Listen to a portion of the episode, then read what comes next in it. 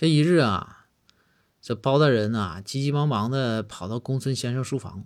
包大人就问公孙说：“公孙，公孙，你说你看《西游记》是不是你也看？”公孙说：“我也看呢，大人。”然后这个包大人说：“说这个公孙，我问问你，你说为啥啊？就是《西游记》里边就这个唐僧长得白嫩白嫩的，还漂亮。”然后这公孙说：“天生丽质呗，这还能有啥原因呢？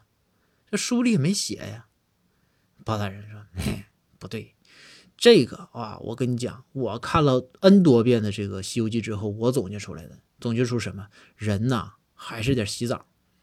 你天天洗澡，你肯定干净。这公孙先生说说，大人，《西游记》和洗澡有几毛钱关系？你是蜘蛛精那集看多了吧？然后包大人说，不不不不不，你不懂。